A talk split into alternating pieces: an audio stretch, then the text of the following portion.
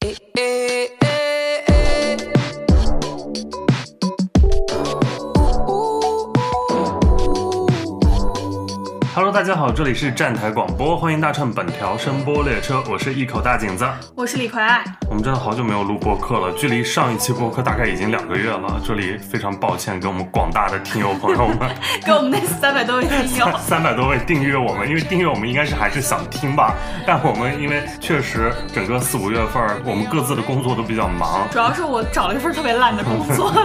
然后忙生忙死的，再加上我们之前有想过五月要不要录一期那种前瞻的节目，就院线前瞻啊，但看了一下五月的片单，确实觉得可能也没有那么丰富。整个五月呃国内的影院里面，其实上的主要就是几部好莱坞大片啊，更多的还是把市场的空间留给了五一档的那些片子，包括像四月底的《灌篮高手》也一直在这个月还在卖。我们没有录制节目，但是现在回看就是发现，呃，五月这些片子像。呃《银河护卫队三》、呃《速激十》还有《小美人鱼》这几部，其实或多或少都不如大家的预期啊。《小美人鱼》是符合大家预期的，没有卖很好。但你像《银护三》和呃《速激》，他们其实在这个月的票房还不如《人生路不熟》或者《长空之王》这些啊。然后纵向的比，他们也不如他们之前的前作，所以就是从正面反映出来，大家的观影热情确实在减弱吧，跟以前相比。 我真的好久都没进影院看电影了。我上一次进影院看的还是《银护三》，嗯，我甚至连《灌篮高手》都没看，然后《速激十》也没看，忙的要死。但忙过这段，我一定要好好看。嗯，嗯，就是我倒是全都看了，所以我就觉得像《银护三》这样一个质量算很不错了，然后在最近一段时间的漫威片里面，嗯，而且包括在它整个系列里面也算不算差的，嗯啊、包括滚导的回归，然后这一部它真的做到了有笑有泪、有燃点、有爽点、对有情怀加持，结果票房也就只有五六亿，啊对，分儿开的那么高，结果卖的也不是很好。嗯，所以就是更加说明是不是好莱坞的这一套大片在国内真的是不吃香了啊。对，因为于东说了， 就是这种超英电影，中国人已经不爱看了。 OK，那我们再往下看的话，就是六月份其实片子是非常多的，嗯嗯，也有好莱坞大片，那、也有很多国产片，然后包括一些小的引进片，嗯，其他国家的都有，嗯，所以我们就还是专门来跟大家分享一下接下来会有哪些电影。光我自己来看的话，我可能至少都准备进十次影院，嗯 主要是因为最近也比较有空， 我又进入一个不上班的状态了，所以比较不是，大家会不会非常困惑？说这两个人到底在干什么？我也马上要写下来了。 OK，嗯，所以我们接下来就是来聊一下六月份有哪些值得看的新片。嗯，那我们就按照时间的顺序，首先第一部是六月一日上映的《天空之城》。嗯啊，这个片子首先就是一个这好内容就是一个非常好的影史经典的片子。对，很多人应该也都知道这个片子吧？它是宫崎骏的呃动画电影，宫崎骏就是大师，嗯 千与千寻》啊、《龙猫》啊，前些年其实都在国内重映过，然后也都有不错的票房成绩。嗯这部《天空之城》它的豆瓣评分是九点二分，有八十万人评价，然后它是豆瓣 Top 二百五里面的第四十八名。嗯，嗯，你还记得你第一次看是啥时候吗？哎呀，我已经记不清，可能是大学的时候吧。我好像也是大学的时候，反正，但是我只看过一次，啊 不好意思。我应该是大学之前看过的，顶多就是《龙猫》和《千与千寻》吧，嗯然后后面可能就是系统性的会看宫崎骏的一些作品。嗯宫崎骏的电影我是反正都看过的，因为他之前也就只有十部，嗯他这个《天空之城》是他宫崎骏自己的第二部作品，嗯嗯，也是吉卜力公司他们创公司之后的首部在剧院公开的作品啊，它是一九八六年八月二日在日本上映的。吉卜力工作室它是一九八五年才成立嘛，嗯嗯，这部电影在中国大陆首映的时候是一九九二年，哎，然后就是我们俩出生的那一 年。是，它时隔这么多年，终于又重映了。它的原作啊、导演、剧本和角色设定全部都是由宫崎骏来完成的。嗯里面最经典的还有九十张的配乐。对对对对对。嗯、但是我我好像每次在 B 站刷到那个关于九十让天空之城的交响乐，我都会停下来，是，听完那一首 嗯嗯就感觉、觉整个人就是一特下别愿空意灵对沉静下来了，对可以远离一些就是日常生活的烦恼，然后愿意对把自己的 呃三五分钟时间花在里面。嗯，这个放在六一重映，真的这个档期也蛮好的。我觉得小朋友们就应该以进影院看这样的电影。嗯，因为我是前段时间去看了他的一个首映活动吧，嗯就是呃，它有一个六成的放映是带一个硬钱的交响乐的演奏活动的，所以就是听完歌，然后再整个看这个片子，哇， 就是因为纯真，感动永在那种感觉。 还是你舒服呀？那它整个是一个蒸汽朋克的风格，然后讲述的是主人公少女希达和少年帕祖以及军队、海盗等人寻找传说中的天空之城拉普达的这样一个故事。嗯啊，然后拉普达这个词其实是源自于英国作家乔纳森·斯威夫特于一九二六年发表的小说《格列佛游记》当中这样一个非岛国空中城堡，就叫做拉普达、啊。所以当时宫崎骏就直接引用了这个名字和概念来放在自己的这部作品当中。嗯嗯，包括它电影整个的背景设定，其实也是在虚构的英国社会，然后它会有一些旧的那种呃工业的景观，然后废旧的一些矿城，还有一望无际的草原景色啊，嗯都是它从就是一些英国的一些场景当中得到的呃灵感和设定，嗯，而且当时就是威尔士。呃，也发生过一些矿工罢工的一个事件，嗯也在我们这个《天空之城》的片子里面是有所体现的。嗯嗯，这部电影其实我现在想来，对我印象最深的应该就是那种乌托邦式的嗯梦幻的一种，呃，不论是居住环境还是情感，然后包括带有一些宫崎骏电影最强烈的一些反战的思想，嗯对我来还说有印自象然主义，对啊对对对，对我来说这些是印象最深刻的。然后还有那个两个呃主人公的那种真挚的友谊、友情，嗯，嗯爱情，夹杂一些 早恋爱意，啊又夹杂一些早恋，对，非常可爱这个片子，嗯而且就是还有宫崎骏所有作品当中都会有的这个飞翔的这个元素，嗯然后在里面也也是非常好看。就驾驶这种飞行器，嗯本身也是宫崎骏一以贯之的一个表达嘛。对嗯然后我这次重看，我还发现有一个点特别戳我，就是它里面的女性形象，那个女海盗，哦对，啊，那个婆婆就是扎两个麻花 辫，然后她对有一印象场特别对她深有一场戏，她跟那个小女孩就说，就是外面太危险了，你先不要去。嗯然后小女孩就说，那婆婆也是女孩，呃，都可以在外面做这些事 情，我为什么不可以？里面还是有这种女性的关注吧，对于女性角很色的超关注前哎，嗯。嗯然后其实这些年，宫崎骏的作品重映了非常多，嗯啊，从一八年的《龙猫》当时卖的是一点七四亿，嗯然后一九年《千与千寻》卖的是四点八八亿，二零年《悬崖上的波妞》卖的是就是稍微差一点，是两千多万。嗯啊，这时隔三年，刚好就是疫情的三年没有重映宫崎骏的片子，这次又重新，而且放在六一这个档期，我还挺好奇这个片子最后会拿到一个什么样的票房成绩的。我觉得它的主要消费群体还是像我们这样，就是这一代人，就是嗯看过宫崎骏，但是没有怎么在大荧幕上看过宫崎骏的人。嗯，嗯，因为我去的那一场活动，刚好也有很多小孩，就是小嗯小朋友观众，小朋友啊反馈如何？ 就是也会呃，就笑得很快乐的那种，而且会、哦就有的时候，因为小朋友嘛，经常会学里面人的说话的台词，然后声音又很大。又要又要当演警不是察，不是，不嗯 是？嗯就是以往我会对这件事比较反感，但那天的时候，因为这个片子也比较好看，然后小孩比较多，氛围其实蛮好的。就是嗯有人如果学一下，大家也不会呃觉得特反感，反而会觉得这个行为挺可爱的，大家可能都会有那样一些笑声出现。哦嗯就是整个氛围其实呃挺好，而且这个片子确实呃小孩儿也是可以看的，就对小孩儿看到的跟大人看到的是不一完样的全不东一西样啊了，。对。但也会觉得是呃可爱的，啊然后呃有趣的，嗯、又有一些冒险的色彩，我觉得是呃大人小孩都可以一起去看的。嗯，你突然说这个小孩儿飞行啊这种，嗯我想起昨天那个社会新闻，就是一个几岁的小朋友看完动画片，然后自己嗯撑着伞、从楼上就是跳下去， 然后觉得自己可以飞起来，结果就受到重伤。不过幸好目前生嗯命体征是平稳的。我就看了很多下面的评论，都是说天哪，感觉动画片要完 蛋了，说说我们小时候也是看着这样的东西长大的，怎么从来没有人做这样的事情？ 我觉得第一责任人还是家长，对，当然 第一责任人是家不长，能第一责千任人是宫崎骏吧？ 不能第一责任人是动画片吧？嗯 嗯然后其实往下的话，宫崎骏我看到就是有说《红猪》可能未来也会我还蛮想在荧国幕内上上看《映红猪》的，对，红嗯，猪我也很喜欢，还有那个开飞机。 起风了，我也挺想看的，嗯，然后宫崎骏其实今年还有一部新作品，叫做《你想活出怎样的人生》。嗯然后这部也是宫崎骏他说自己的退休之作。当然，宫崎骏已经说过很多次要退休了， 就是他有一个网络段子是什么？不知其美刘强东， 普通家庭马化腾，毁创阿里杰克马，还有最后一部宫崎 骏。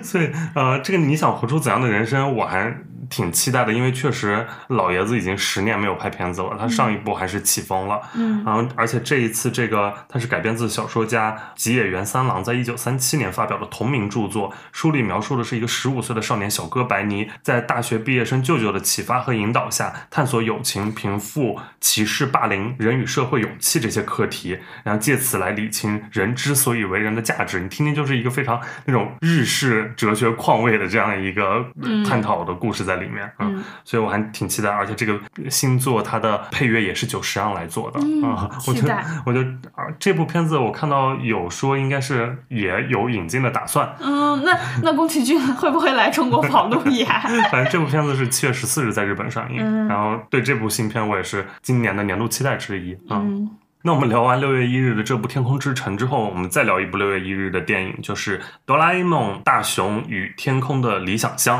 嗯嗯，这一部其实是呃《哆啦 A 梦》整个系列它的剧场版，就是动画电影的第四十二部作品了。它今年三月三日在日本上映的，讲述的是哆啦 A 梦与大雄驾驶具有时光跳跃机能的时空齐柏林飞船，为了寻找自古以来许多冒险家梦寐以求的亚特兰蒂斯和龙宫城等每个人都曾想象过的梦幻乌托邦，在空中展开了一场大冒险的这样一个故事。这一次有一个新角色，我还挺喜欢的，我就看它预告片，发现是一只黑色的小猫咪，叫做索尼娅，它很像嗯那个豆瓣那个豆猫，就是 豆瓣豆猫不是有两只吗？一只黑加白，一只白的，它对很像那我只黑加白。我看到那个预告片的时候，觉得它好可爱。嗯嗯 其实哆啦 A 梦也是每年都会，对，我在在国影内上院映嗯看过几部剧场版，虽然我就是不是说特别特别热爱这个哆啦 A 梦这个系列，嗯但每一次看都很 快乐。对我觉得嗯它就是、呃，可能会你会觉得幼稚，但绝对不会难看，就是对坐在那就是很快里乐不会生气的这种片子。对而且又跟咱们是有童年回忆的，对啊就这所有角色咱们也认识，也没什么门槛，每次又都是全新的故 事。对，就不存在你之前没有看过一部就接不上这样一部嗯的一个问题。然后这部其实也是又是那种梦幻乌托邦，嗯，但我估计就是所有的乌托邦最后都要反乌托邦嘛。嗯，所以你看，就是六一两天会连看两场《天空 之城》，其实是，就这个它也很也像《是天是空之那城种》 对对外在外面找到一个理想世界。嗯，而且其实哆啦 A 梦因为拍太多部了，四十多部了，所以其实这一次看这个《天空的理想乡》，就让人会回想到之前很多部都有类似的一些题材，比如之前什么《云之国》， 然后还有一去些找什么恐龙，反正对就对都是去一个新的地方探险，对然后探险寻找一对个新世界，遇到嗯危机遇然到后危解机，决然后最嗯后啊，友情最重要。嗯，大冒险。 但这种这种很普世的东西就很真诚，也很快乐，而且这种动画电影就会把它处理的特别的梦幻化，特别能让你相信，就真的是把电影造梦这个属性做的很完整，就是在影院的那两个小时之内，你就可以觉得让自己能完全的相信这个故事。嗯然后哆啦 A 梦它其实这些年在国内的票房表现非常之好，嗯就是尤其是疫情前那几年，我记得它基本上每一年都是在六一这个档期上映的。嗯首先，它这个时间选的就非常应景。然后我记得《伴我同行》的两部都是，呃，第一部票房应该有六亿，嗯然后后面每一部票房都是过亿的，而且基本上其实就是吃那一两天或者对那一个周末的票房，就是嗯靠大人带小孩儿，然后来得到这样一个票房成绩。其实我觉得选哆啦 A 梦是一个非常明智安全 牌对明智的选 择，嗯因为现在很多就年轻孩子的家长大多也都是八零后九零后对，嗯刚好是看着哆啦 A 梦长大的这一代人，所以大家、呃带着孩子你坐进影院里。孩子可以看到这种童话故事，你也可以看到一些自己儿时的回忆。对我觉得就两代人在同一个 IP、同一群角色上面，呃，产生一种快乐或者共情。呃，这件事儿其实还挺神奇的，这个时间的连接啊。伴我同行，我就是在影院看的，嗯当时我好像刚来北京，嗯，我印象特别深。但我同性那一部是那个奶奶去世那一部吗？呃，对，就是啊二就零一超好哭对 对对，所以我还挺好奇这次《大雄与天空的理想乡》这一部最后能不能跟以前一样能有就是一个卖好过亿的水平啊？嗯，那我们进入下一部吧。好的，那六一过完就六月二日，也是一部动画片，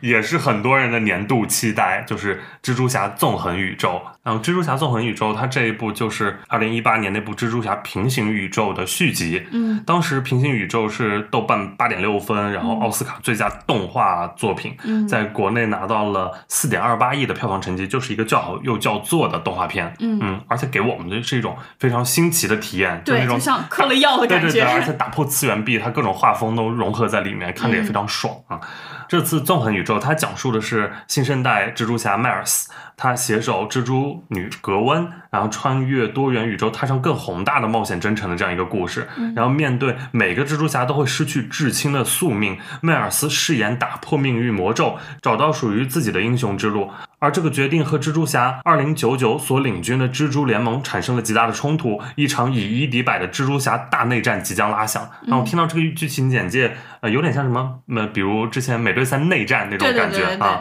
嗯，而且这两年其实这个平行宇宙概念我们看到非常很多多啊，嗯像本身真人版的荷兰弟最后那部蜘蛛侠之嗯三也是就是打破次元壁三蛛同框这样一件嗯事。然后还有像《奇异博士》里面，我们也看到多元宇宙的概念。嗯那、这次我看它预告片里面，就是有非常多新鲜的角色，比如什么呃蜘蛛女侠、印度蜘蛛侠、朋克蜘蛛侠、极客蜘蛛侠啊。嗯然后有一个非常有意思，就是各种蜘蛛侠互相指着的那个，对其实就是那一张种梗图。对 对对，就是百株共指的那个图。对，以嗯前就有一张梗图，不是三个蜘蛛侠互相指吗？对 那这次就可以看到百蛛互指，嗯还挺有意思的。对，呃，这部我看了，确实非常好看，就是可以说比上一部的那种视觉奇嗯观更加、呃厉害了。然后它里面各种画风就是碰撞到一起，嗯就是有那种我完全想象不到的，就是什么拼贴涂鸦风，啊然后放在就是二维的东西放在三维的里面，还有那种那个印度蜘蛛侠也非常的酷，它就是那种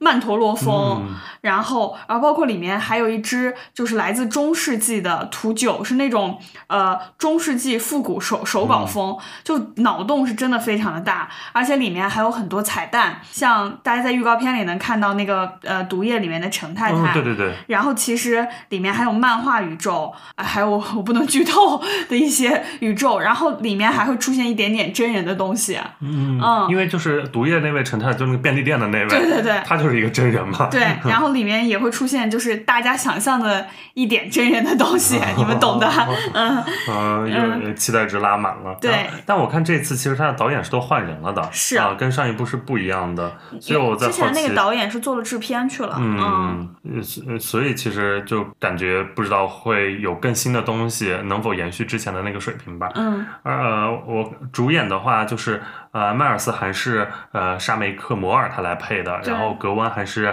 海利斯坦菲尔德来配嗯音。那、除此之外，呃，新加入的还有我非常喜欢的奥斯卡伊萨克，对对但他对在里面配蜘蛛侠二零零九九这一位、嗯，那个角色还蛮酷的。嗯嗯，我看大陆版的配音是彭昱畅和虞书欣两位，嗯啊，就是也配出了自己的一些风格在里面。 我看就是国语的预告片的时候，嗯，但是我们肯定还是会选择看 原声版吧。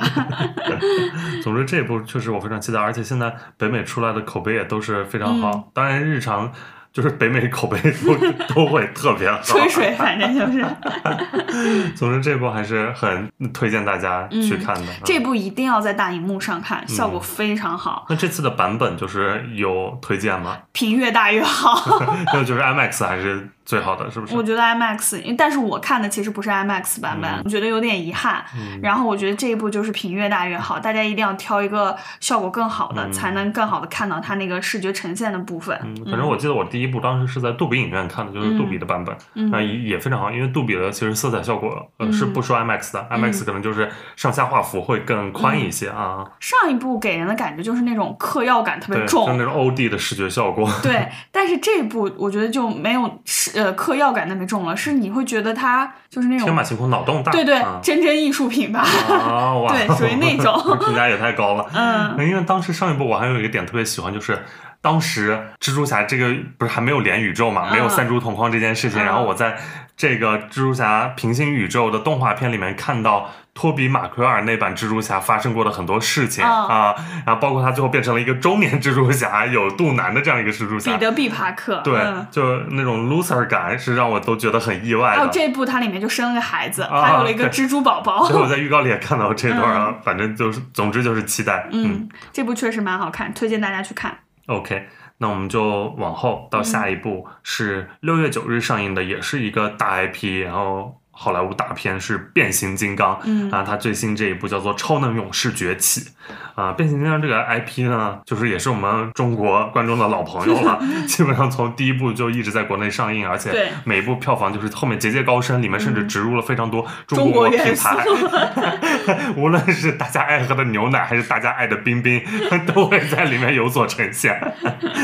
然后这一次，呃，我看了一下是，应该没有什么中国演员，嗯反正就是一个，而且它是呃作为新三部曲的首部出现。我们上一次在大荧幕其实看《变形金刚》这个系列是大黄蜂那一部，那蹦个蹦都是壁。疫情前的事儿对了，那是嗯一九年的一个片子，嗯然后这刚好也就是把疫情三年熬过去了，然 后这部《超能勇士》也崛起了。嗯他是小斯蒂芬·卡普尔执导的，然后这个导演他之前拍过的是《魁地二》，嗯然后《魁地二》其实我个人还挺喜欢《魁地》这个系列的，我觉得动作场面什么的都还挺燃的，嗯挺热血的。然后迈克尔贝他是这一部的监制，哦，但其实迈克尔贝才是这个系列的灵魂。对对 对，主演包括安东尼·拉莫斯、多米尼克·费什巴克，还有像配音的演员很多，比如小恶魔彼得·嗯丁拉基，还有杨紫琼，都会嗯为一些里面的机器角色来配配音音，。嗯，但说实话，我真的对这个系列不是特别感兴趣。嗯我就是属于那种在电影院里绝不睡觉的人。我有史以来唯一一次在电影院睡着，就是看《变形金刚三》的时 候，然后睡起睡了大概半个小时，起来发现剧情还是能连得上，完嗯全没差。我是记得一七年那部《变形金刚五》也特别好睡，最嗯后的骑士，我当时有浅浅昏迷过一段时 间。然后他这部《超能勇士崛起》其实跟之前的又很不一样，因为你看片名也知道它是另起的一个系列，新的对啊。然后它故事设置在一九九四年，然后这一次是地球上的战争，不再只有机器人和霸天虎这些啊，它还有出现了很多原始兽啊、龙头部队这种新的角色加入其中，然后展现了更多维的变形金刚的真人宇宙。然后其中这个擎天柱，他是巨无霸小队的指挥官，他将和威震天领导原始兽小队展开激战。反正肯定打的超激烈，嗯，叮叮咚咚的。然后它有新角色，比如像它全新的有机器人角色幻影，然后另外那边还有像猩猩队长擎天圣。然哦，后其实《变形金刚：超能勇士》这是一个非常古早的 3D 电脑制作的电视动画，然后它也是那种 3D 电视动画的先驱之一。嗯我反正小时候是看过的，就它呃九六年的时候开播，是我哦小小学生时期我看好过像的一也个动看，画我，好像也看过，就是你现在回看就是超粗糙的那种三三维效果以。前我们家还有那种，就是那种肯定是盗版的那种嗯玩具 变形金刚的对小玩具啊、我我也有过这个系列的玩具，就是什么猩猩队长啊、豹子啊什么的，对然后他们可以扭来扭去变。嗯，他当时那个呃动画讲的就是巨无霸。和原始兽斗争的这样一个故事，其实也算是一代人的童年回忆。虽然这些年大家可能也想不起来这个系列了，但如果你走进影院再看到的话，可能还是会勾起很多的回忆的啊。嗯然后本身这个变形金刚系列其实也是非常好卖的啊。对，因为我有几个朋友都是男性朋友为主，嗯是这个系列忠实的粉丝， 就是逢有必看。对，它就是走那种就是比较粗线条的，然后呃金属感的，然后撞击这样的一些强动作元素吧，在影院就是很配爆米花儿。 感觉很适合暑期档。对对对，嗯，所以我是应该还是会看一下的，哦因为我想看看就是呃新来的这些超能勇士嘛。哦，嗯，不知道我我中间好像有几部没看，不知道就是会不会有怪门槛，嗯应该也不会有但上吧。一部大黄蜂你看了啊，吗？黄大黄蜂我看了，再往前呢，变六变五，嗯，没有，就到变五了。哦，嗯嗯嗯，没看过，嗯，嗯，然后我记得大黄蜂那一部还也还算好我看。就觉得音乐很好听，哦，我觉得因为他把那个整个大黄蜂有点萌化了，萌化，就像只啊对小狗一样，就对养在家里 面，然后又配一个小萝莉，反正对就是两个人之间一些 嗯呃互动，还挺好看的。嗯，就是单纯如果只是把它当做一个爆米花的话，确实不难看啊。嗯所以还也挺好奇这一部会呈现怎样的效果。嗯而且这部它还中国的有选择一位，你猜谁做它的一个大使推广大使啊、吗？之类的。我还真不知道啊，谁啊？它的这个 title 叫做“说唱盟友”。 盖 改，对，很合适，对不对？ OK，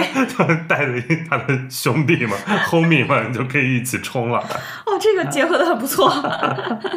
OK，那我们就讲下一部吧。下一部也是六月九日同天上映的，叫做《万湖会议》，这个是李可爱老师去年的年度十佳。对，我在那一期节目中已经讲过了。嗯，它是去年一月十八日在德国上映的一个片子，它的导演是马蒂吉斯·切内克，嗯，是一个剧情片，根据真实的事件改编的，嗯就是发生在一九四二年的一月二十日这样一个万湖会议。它这个会议主要内容是犹太人问题的最终解决方案啊，其实要就是就是要犹太人大屠杀这对一些种。族灭绝犹犹太人。嗯嗯那它豆瓣是八点一分，去年的豆瓣电影榜单上面的年度冷门佳作啊。嗯嗯，李逵老师因为之前就看过了，也跟大家分享过了，啊嗯，其还是嗯实很好的这个片子。对，其实这个电影的景别，然后包括那场景都比较的单一，嗯但是它就是在用一种非常冷峻的方式来呈现一种集体性的恶，然后其实就是那个片中的人，就是越越冷静、越职业、越客观，你越能感受到这个他们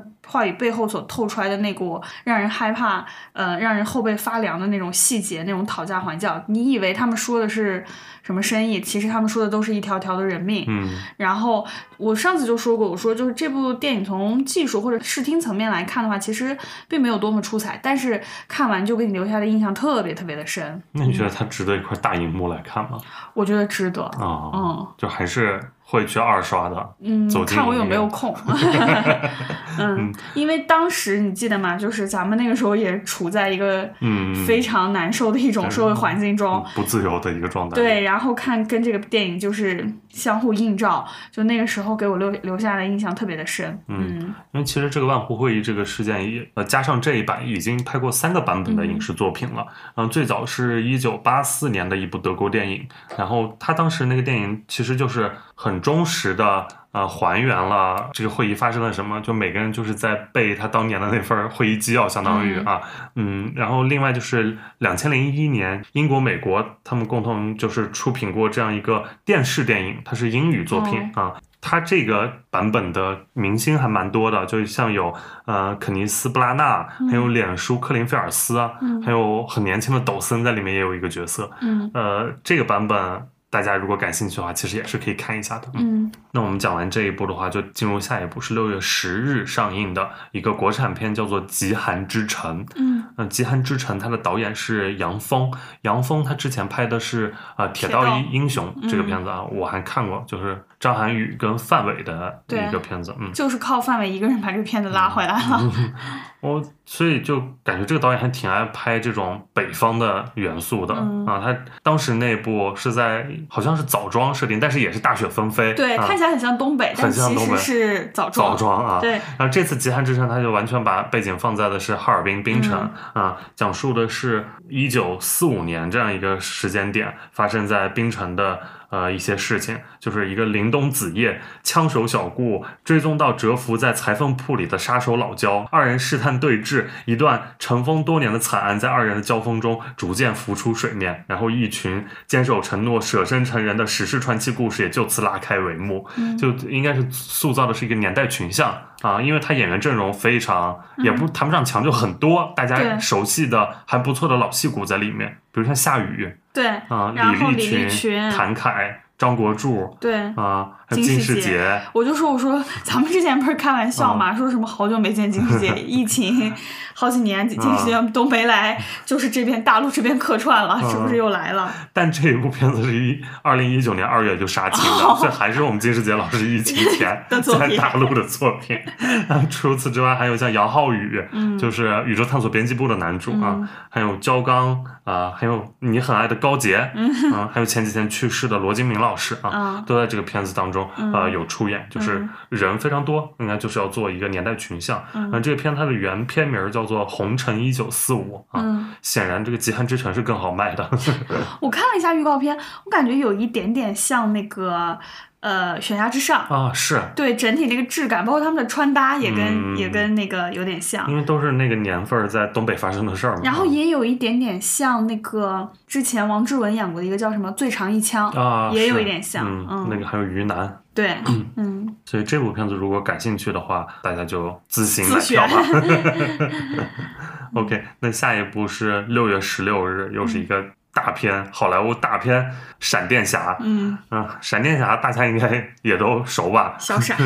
小闪，他这次这位小闪是扎导版《正义联盟》的那位小闪啊，嗯是由埃兹拉·米勒，也就是嗯大家戏称为“鹅仔”的这个演员来出演的。我还以为就是 DC 放弃他这个演员了，他之前不是有一些丑闻嘛什他么的，超多负面新闻，对，又是被酒抓，又是酒被吧打架、肢体冲突，然后不检被捕，然后还有骚扰、威胁，对，还有扔椅子砸中女性额头，啊第二次被捕，被指控，嗯、他曾控制未成年少女。啊妈呀，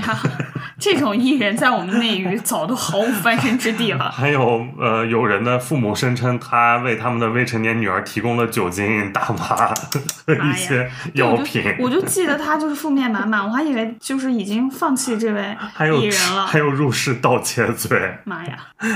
非法持枪啊什么的， 所以足见这个片子得拍成好成啥样，才就是一定要让它上映，保留住它。而且我看了预告，它这部其实是双闪，就对是两位闪电侠，也就是有两个鹅仔在里面，甚至对，又是平行宇宙，对。呃 就，是又这两年真是看过太多平行宇宙了，嗯所以终于 DC 也要来做平行宇宙了。嗯，但这部就是在国外解禁口碑也很好，在内地的媒体口碑解禁也非常嗯好。吹的前无古古古人人后后无来者，就对，我期待值已经就满到天上去了。现在，嗯啊，他讲的就是闪电侠巴里·艾伦拯救世界的这样一个故事，就是巴里用自己的超能力重返过去，他想要改变历史，拯救自己的家人。然而，他的所作所为也无意间改变了未来。在这个新的未来里，佐德将军回归，并威胁要毁灭世界，巴里孤立无援，除非他能劝动一位非常不同且已隐退的蝙蝠侠重出江湖，并拯救被囚禁的克星人。尽管这位并不是他所熟悉的超人，最终为了拯救他身处的这个世界，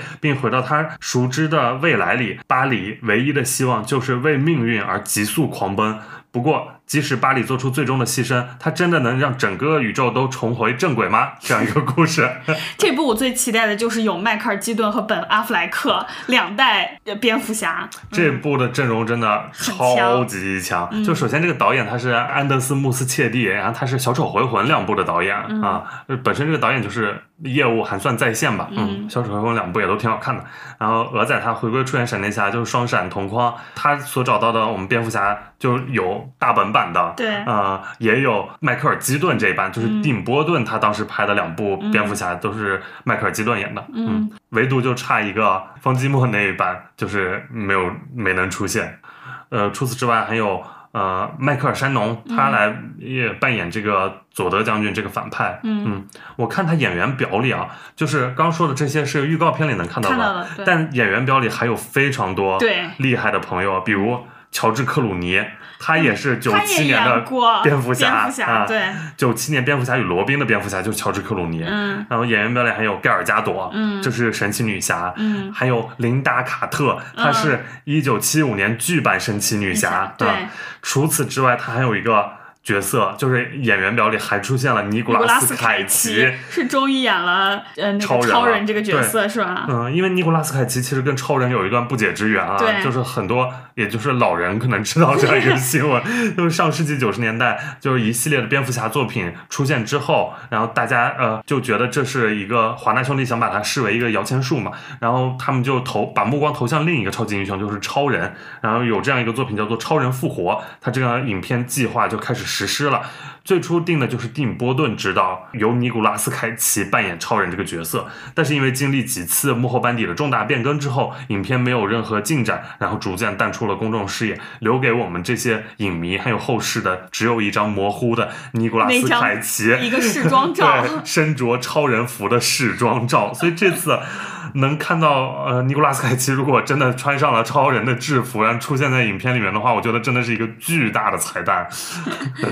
如果对这段历史感兴趣的，其实有一部纪录片啊、叫做《超人复活折腰记》， 大家也可以去看一下呃这段故事。嗯，反正这部感觉也是一个彩蛋满满的电影，对，因这为部我会去看。我也会看，它改编自其实是漫画《闪点》嘛，嗯啊、就是这个闪点事件。其实我对呃漫画还有对这些人完全不了解啊，嗯但我还是很好奇，包括就是这种几代同框一旦出现，我都会热泪盈眶。 对， 就情怀梗就把我们这些人吃的死死吃的的。死死的，就是当时无法在大荧幕上看三株同框这件事，让我难过了好久。 我想这次我可以就看到几个蝙蝠侠能 一起够同同框框，，嗯，嗯，好，那我们就说下一部吧。下一部是六月十六日上映的皮克斯的动画片《疯狂元素城》啊，这是皮克斯最新一部作品啊。嗯看它的画风，我能联想到，比如像《头脑特工队》对啊、因为它都是那种呃非现实生活里面的那种、呃由色彩构成的小人儿啊、还有就是。它那个城市的构建很像，就让我想到《疯狂动物城》啊，它也做一个新的乌托邦世界，嗯它这个片子，它是以一段挑战极限的爱情故事，带观众走进元素城居民的生活，在四大元素风、火、水、土共同生活又泾渭分明的世界里，来自水元素的男生和来自火元素的女孩巧遇邂逅并暗生情愫，但面对水火不相容的客观事实和各大元素之间泾渭分明的悠久传统，两位主角如何跨越隔阂，深入彼此的内心，一连串妙趣横生又感人肺腑的故事由此展开。嗯嗯，我看了预告片，我觉得这个故事感觉就比较普通，但是由于它是嗯皮克斯，皮克斯，所以还是要看对，啊没准里面又把我感动的就是稀里哗啦的。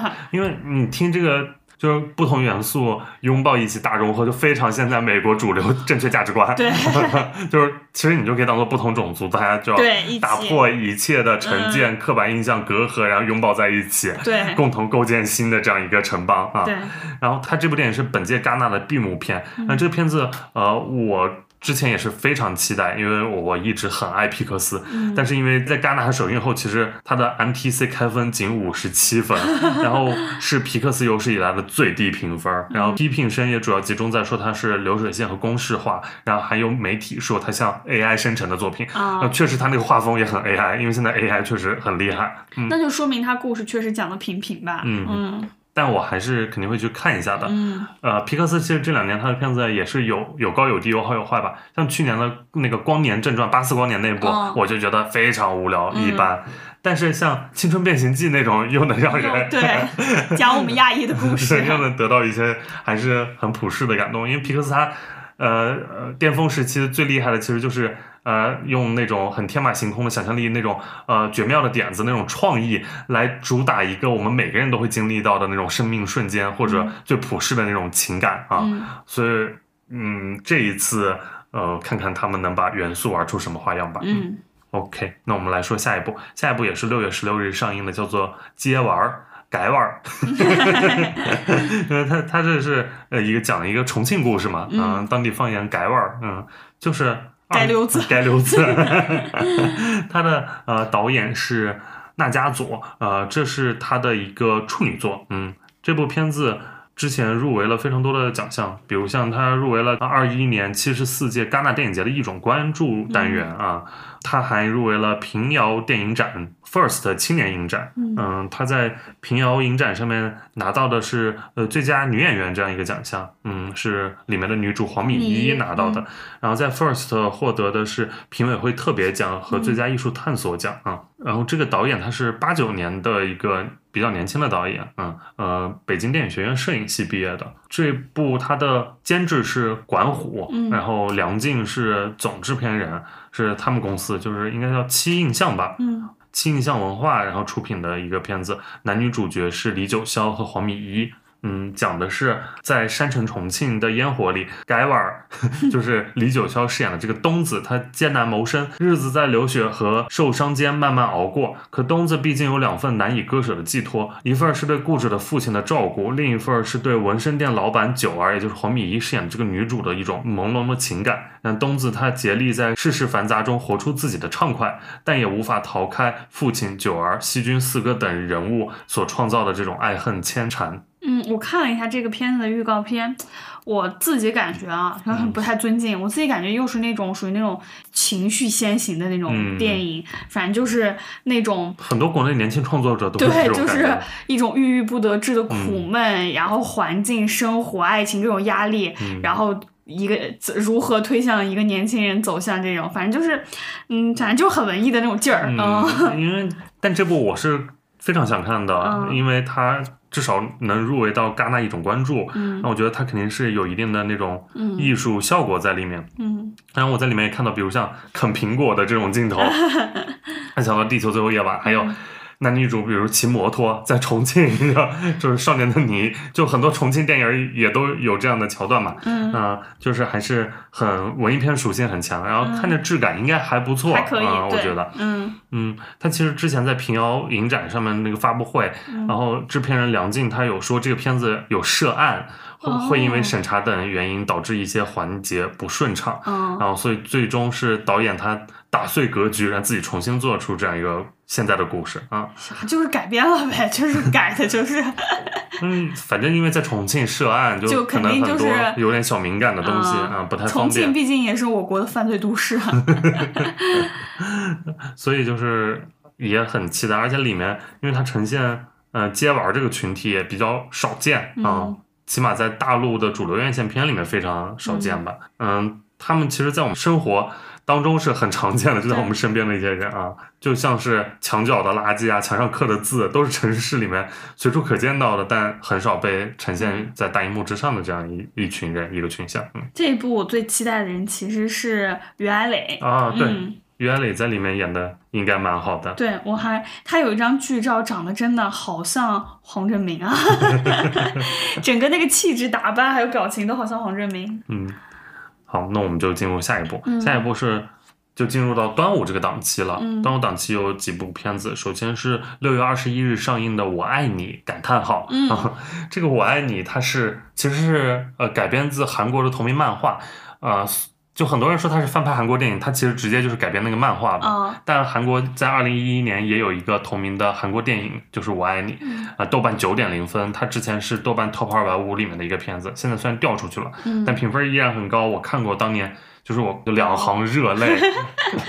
躺在床上痛哭的那种，因为它讲的是那种边缘的老年人之间的爱对爱情，我觉得这对个真的很难得。我看那个预告片也是非常的难得，就是看惠英红跟倪大红谈恋爱，然后那个梁嗯家辉跟叶叶童那童版哇超好哭，那个几预句告台真的词啊超好哭，就是一个人给一个人喂 药，然后两个人手颤颤抖抖说了两句，就是喜欢你，就看的人超感动。我觉得因为它是连瑞的片子嘛，连瑞近些年做一大堆这种哭哭片，就是现实主义情绪片，嗯然后 像哟，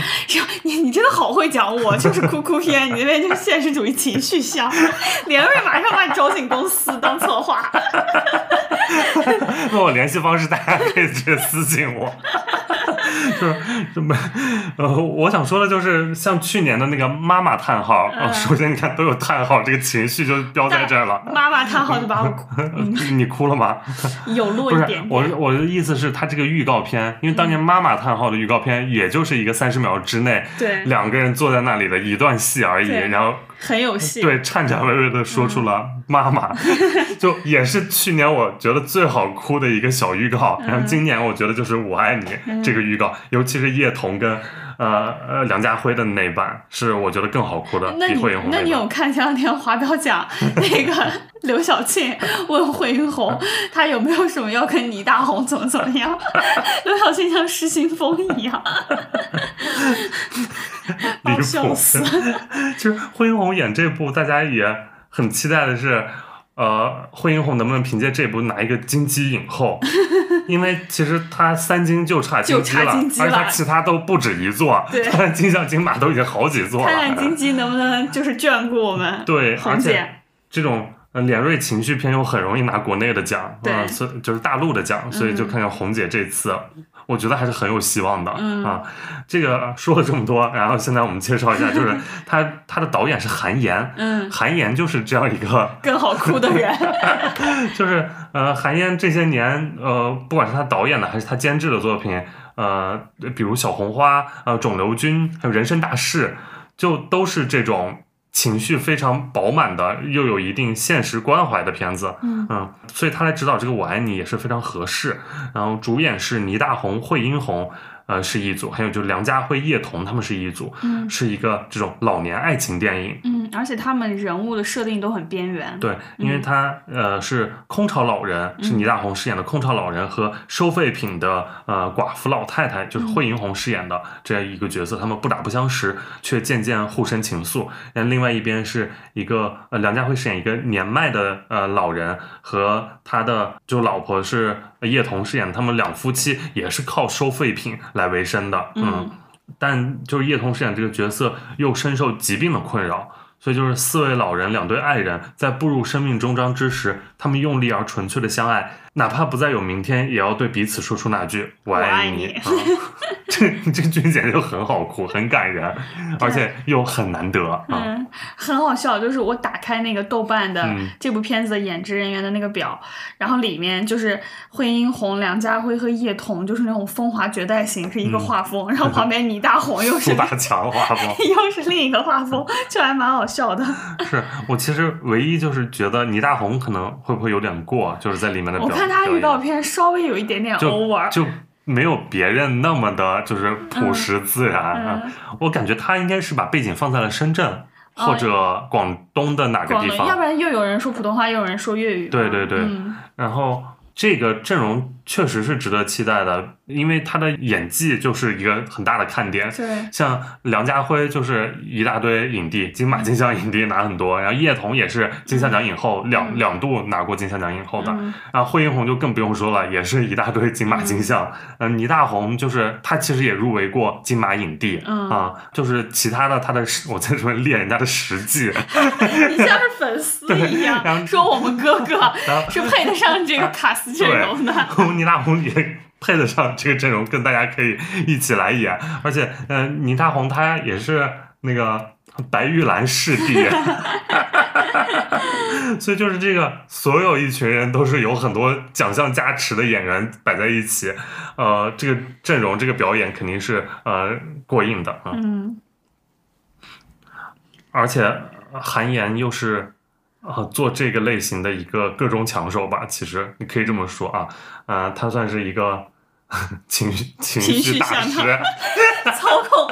操控观众情绪的 大师。而且去年也是大概这个档期嘛，就是六月底的时候，嗯他监制的《人生大师》，虽然那部他只是监制，但我感觉他应该也是在里面控制权蛮大的这样对，一个应该有呈现。指导筒不少部 分。嗯嗯，所以就是差不多档期又都是哭片，嗯，嗯不知道他这一次能不能取得不错的、呃，就是话题，嗯呃，讨论度或者呃票房口碑，嗯，这部我觉得值得看，因为真的很少在中国大陆的荧幕上见到老年嗯人爱情，就关注他们这个群体的，我觉得很少见。嗯秉承着支持的态度，我觉得大家也 要看。嗯，我唯一好奇的就是它的在地化改编有没有做到位，啊对因为它这个一个韩国漫画，而且之前有一部非常不错的韩国电影了，嗯如果它拍的又大差不差的，就很没意思。像今年其实翻拍片，我觉得八公的那个在地化就做的非对常彻他底。本土化做的真的啊挺好的。他唯一没有做好的就是他片名儿为啥不也彻底一点，就还叫八公，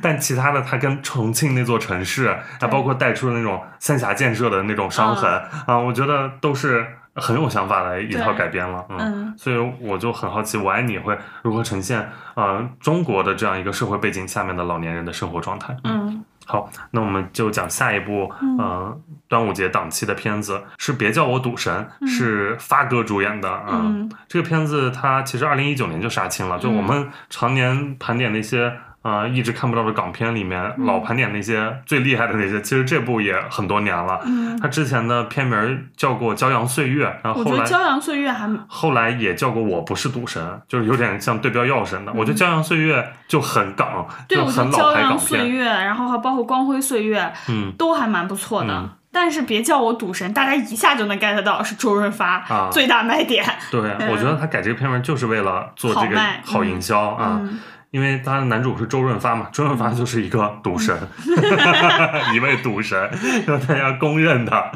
股神赌神形象的代言人啊。嗯那这片子它的导演是潘耀明，嗯潘耀明他是一个香港老牌的摄影师，对他啊做摄影出身的，对，也拿过金像奖的摄影师，拍过非常多。呃，他导演作品就是一个二零一七年的《非凡任务》嗯我当时看我觉得超一般。超一般。段奕宏那个是吧？，对，段奕宏、黄轩超在东南亚超一般。贩毒，嗯嗯，想起来 了。嗯，然后这次就是呃，编剧是庄文强，嗯呃，主演是周润发、袁咏仪，还有方中信、廖启智、安志杰、白芷。这个阵容其实演员我都非常喜欢，对非常想看。嗯，嗯，像亮亮， 就是 很久没看到，对，然后方中信就是感觉没有变老，就一一直直长那跟当样。年一样帅气。嗯啊，廖启智只是已又经去去世世了了啊，然后安志杰也都是我们嗯，呃小时候从小时候看看到现在的一那个香港男星 啊，嗯然后白芷又是这些年的一个年轻一点的代表、啊，所以就整个阵容呃我都还蛮想看的，但是我、我看了他预告，我觉得那个怀旧色彩做的实在是有点廉对价，，而嗯且就中间演他们年轻那段，那个磨皮磨嗯动， 就是有点好笑了，对已，他们经。预告预告质感有点劝退我一点点。它的剧情讲的是吊儿郎当的吹牛辉，就是周润发饰演的这个主角吹牛飞， 是不是这样说？我就在瞎说啊。然后他答应暂时照顾昔日恋人李希的儿子，李希就是袁咏仪演的这个角色啊嗯。他代价是十万块。后来他发现这个是他的亲生儿子，并且患有自闭症。啊，从此改变了一生。当父子感情递增之际，迎来了女主李希病逝的消息。然后吹牛辉决定扛起做父亲的责任，带着儿子奔向人生新一页。这个听起来像不像阿郎的故事？啊像不像海洋天堂？ 自闭症儿子，老父亲，然后那种就是为了给儿子证明自己什么的，也很像当年的阿郎啊。然后那个色调又很像追龙。对对对对，很像追龙。 我觉得其实《骄阳岁月》，你看就是很合适跟这个剧情。然后他现在就嗯为了、呃好营销嘛，就放大周润发这个个人形象，然后叫别叫我赌对神，然后他稍微就是有点跌份儿，但是又有点就是有商业卖点的感觉。 啊对，就又但又很 old school，就是，他 old school 的地方太多了，就里面所有的妆造啊对，都很 old 嗯， school。嗯色调啊、光啊、画面啊都很 old school。就是哎，之前几年我都蛮想看的，然后现在稍微就是得看我自己时间够不够了。嗯，就你点开那个海报里面，袁咏仪那个脸被处理的，就是，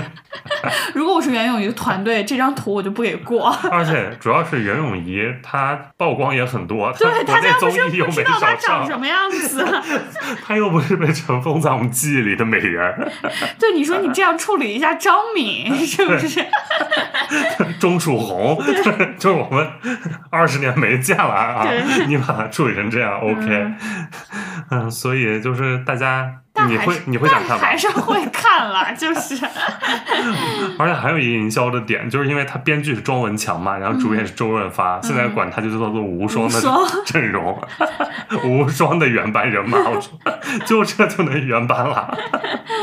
这好做营销，做成这样就好做营是销不啊然！起不出标题嘛。对呀、你我都是干这行的，你们不是不知道。 你说《骄阳岁月》好卖， 还是别叫我赌神好卖？ 大家自己就说 吧。 啊我就想到最近那个只卖了几百万的温柔壳， 就一听就是卖不动。对，卖不 动，嗯，嗯，如果改成一个什么，我不愿意让你一个人，会好很多。 然后在抖音五二零上，，在五二零上上映。然后一定要拍那种呃观观众观影哭啊反应反应 action，一定要哭哭有笑哭笑。或者现场求婚，或者两人就是相视一笑。对呀、我不愿意让你一个人，温柔壳，妈呀， 现在好 low 啊！说出这些点子，好，我感觉速度进入下一步。嗯下一步是呃，也是六月二十一日同天上映的《绝地追击》，嗯这是邱礼涛的片子。其实我们在四月前瞻的时候就观影沾指过南里面就嗯说过这部片子，他当时定的是四月七日，所以嗯我们现在就迅速再简单说一下，它就邱礼涛一部新片，然后主演有像欧豪、谷嘉诚、俞灏明、黄瑶等等嗯很多人。然后它是一个灾难动作电影，根据真实案件改编，是首度揭秘边境最大势力的武装毒贩在九十年代末我国西南边境八零七七边防武警特战队在一次剿毒任务中，先后遭遇山洪灾难和毒贩的算计，死伤惨重。为了牺牲的兄弟，八零七七幸存战士誓死展开绝地追击这样一个故事。然后它主要的其实一个就是山洪灾难，还有一个就是跟毒贩毒贩之间的这种火拼啊、追击啊这样一个嗯嗯、呃部分啊。嗯之前我们都多多少少表达过一点点期待， 嗯，啊，我是很好奇，当邱礼涛拿到那个林超贤的 接人物的棒话， 接棒林超贤之后，对他会做出怎么样的呈现啊？我比较好奇这件事情。嗯，嗯，我还是，但我还是更期待邱礼涛后面的那些作品。对，七月二十八日扫毒赛，然后八月十八日暗杀风暴，嗯以及之后的莫斯科行动和海关战线。OK，我们继续期待邱礼涛吧。大家知道我是邱礼涛粉丝 啊，这部我必看，我跟你你讲说，绝地追击吗？必看。 虽然我看了一下预告片，质感也没有多好，啊，然后现在很好笑的是，现在不是也起宣了嘛？嗯因为今年就是《狂飙》之后，阿如那不是变超红嘛？ 然后就是现在这个，他们抖音里面有好多阿如狂打阿那。如那了，对是，不是？狂打阿 如那，然后就像当时那个中国乒乓，中国 乒乓里面也狂是，打阿是如那。连下面的评论都在讲说说阿如那这点戏份让你们放完了吧。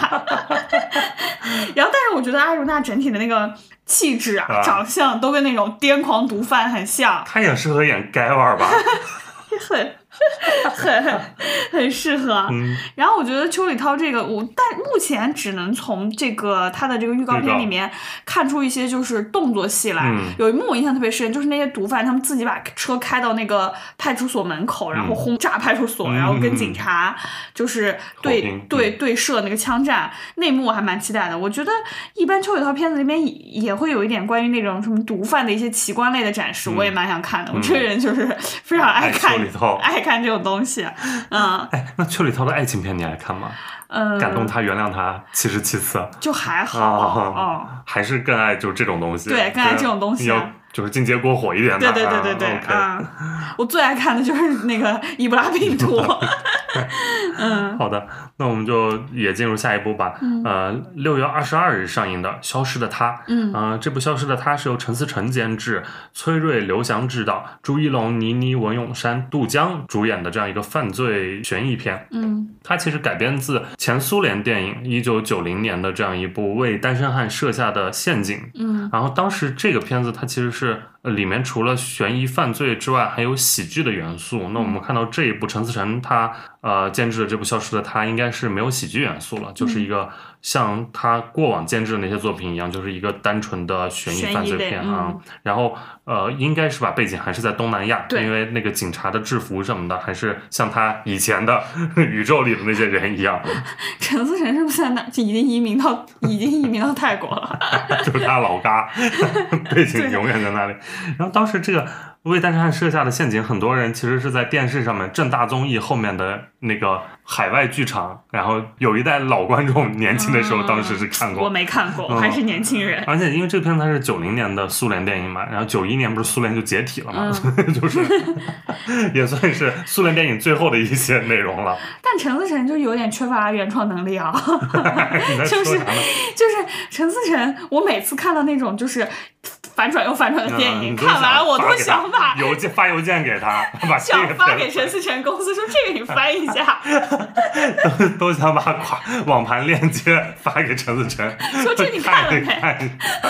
我说我对一部电影的好评价就是陈思诚看完都得拍大腿， 马上飞到泰国开始买版 权，所以这部《消失的她》应该也是反转再反转吧。肯定陈思诚就爱这个。 我先介绍一下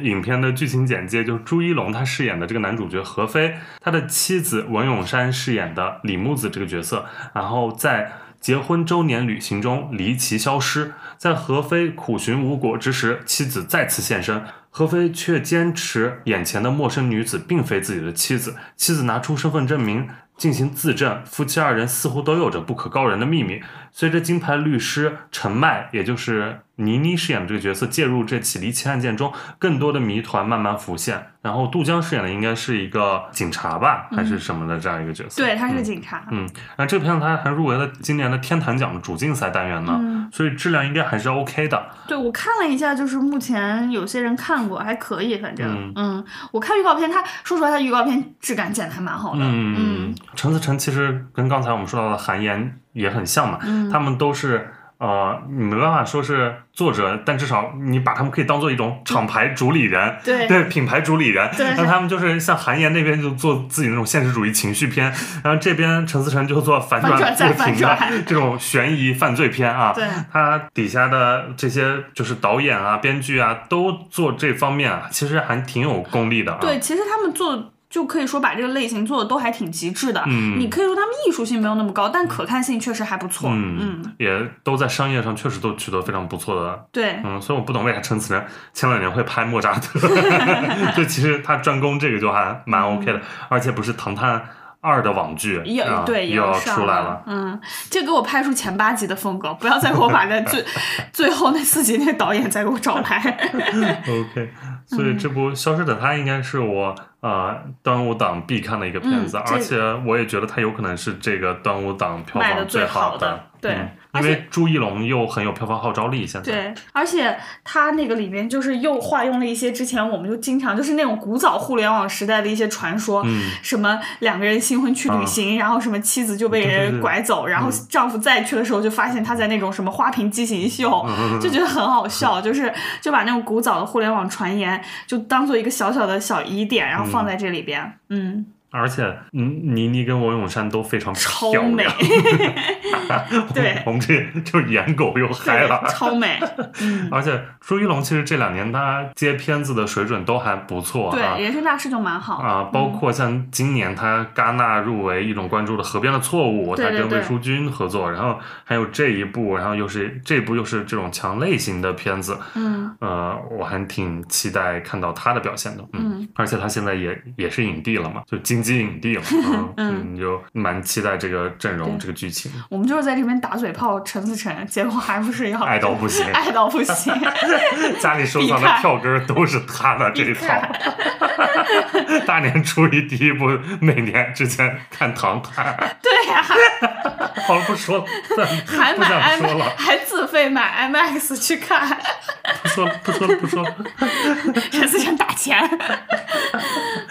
OK，那下一部吧，下一部是六月三十日上映的。嗯透明侠侣，差点说成透明情侣， 透明侠侣，它这个又可以叫做看不见我们的世界啊。它是由导演张迪莎执导，张迪莎她之前的作品是二零一九年那部呃最好的我们，嗯是陈飞宇跟荷兰豆演的一个青春爱情片，当时豆瓣豆瓣五点一5.1分啊。然后这次他的主演，呃，他最大的看点也就是主演王浩和史策，好事成双。嗯，好史成双，嗯 他们是一年一度喜剧大赛第一季当时最具人气的一对儿 CP 吧，但他们俩又不是男女朋友，嗯但 CP 感超强。嗯，然后这个电影儿它是嗯、呃青春光线的爱情片，但不妙嗯 但它又不同之前青春光线那些爱情片，它还有呃奇幻，呃更不妙了，听到 奇幻呃也有喜剧啊，嗯所以主要我觉得大家可能就想看喜剧爱情这样的东西，嗯。嗯啊，除了王浩史册之外，还有很多就是喜剧演员，比如一年一度喜剧大赛里面的孙天宇啊、宋木子啊、蒋诗萌这些。然后除此之外，也有一些白凯南、王思辰这些演喜剧比较出名的啊、嗯熟脸儿，还有王耀庆、倪虹洁这些大家熟悉的演员都在里面。嗯嗯，嗯，他讲的是，如果全世界只有一个人能看见你，你会怎么赖着他？嗯，碌碌无为的普通房产中介黄小璐就史策饰演的这个女主，她在一场车祸前救下了王浩饰演的这个科技鬼才吴聪，却发现全世界只有女她能看见男她。 嗯，原来东吴科技创始人在他早前一场发布会上不幸发生事故，阴差阳错的变成了不可接触、不被看见的透明人。小鹿为了帮助吴聪重回人间，开启真透明与小透明之间一场人鬼不了情。嗯，在这一段相爱相杀的互救之旅中，两人逐渐找回真正的自己。嗯，我听这剧情觉得没啥意思对，看预告片也就是 so so。啊。嗯， 我觉得它甚至不如就是光线有些爱情片那种，就是疼痛错过，就是起码还好狠骗一 狠点。嗯痛过哭过 是吧？这个感觉就是那种比较轻盈的那种小喜剧。嗯，嗯而这个片子它之前其实定档过去年的跨年档，然后最后没有上成。嗯就是哎，我不太想看这部了。 像我不是那个，一年就一是度不对我啊不是一喜的那个观众，观众嗯我只是知道他们，但是我对他们没有什么情感的话，我大概率不太会去看。我在这里面，嗯，最让我比较感兴趣的人居然是孙 天宇，因为他这个片子的核心观众肯定是一喜一的喜观的众，对嗯不然也没有人认识他们。对啊 就是一喜的观众其实可以关注一下，但我觉得大家还是可以看看口碑，再决定要不要买，对，因为现在电影票也蛮贵 的。OK，以上就是我们六月份的所有的电影了。其嗯实六月份还有一部像呃，有可能是《夺宝奇兵五》对呃，命但还没运具转体盘定，它没有嗯定档，它只是官宣可能会上映，因为嗯，它在海外的上映时间是六月三十号，如果能同步上的话，呃，就是六月底。而且《嗯夺宝奇兵五》也是时隔多少年又重启的这个系列，对，前四部都没有在中国大陆上映过，嗯然后这次在戛纳也放映过，口碑比较一般。嗯，但是哈里森福特还是非常帅，对虽然就是就是又是一些老而弥坚。我们这些情怀人，就是把我们吃的死死的。嗯里面女主是飞边，就是伦敦生活， 也是我很喜欢的女演员。嗯，对，很好奇她在里面演这种呃类型的片子是什么样的呈现。嗯，如果到时候呃《夺宝奇兵五》能够在月底上映的话，我还是肯定会第一时间去看的。嗯，嗯，其实你看，像今年好莱坞电影来很多，而且基本上全部都是中美同步啊。嗯一方面确实带我们回到了疫情前，但另一方面我们看到了那个票房表现又还是回不去了，就是对观众好像已经没有那个意愿或者动力，呃，走进影院了。嗯我还是我当然还是希望就是呃片子足够多足够好，然后让大家能从自己的就是主观能动性上也回到呃几年前的状态，然后愿意走进影院，嗯这是一个良性的互动嘛，其实是嗯。而且六月份还有就是上影节也会在六月举行，然嗯后我应该是会去上海吃吃小龙虾，哦然后嗯跟朋友喝喝酒，看看片儿，就还蛮期待这个六月的，有希望好我有好也电影，然后有有好时光，嗯 有夏日晚风。希望我不被工作拖累，我也可以去。嗯，好的。那大家如果有哪些感兴趣的片子，也可以在评论区告诉我们。那我们就下期再见。之后我们会尽量多更新一些的， 然后挑本月看有没有重点片子，我们也会做一再聊些一下长节目。嗯，好的，那就我们下期再见，拜拜。拜拜。 Sabe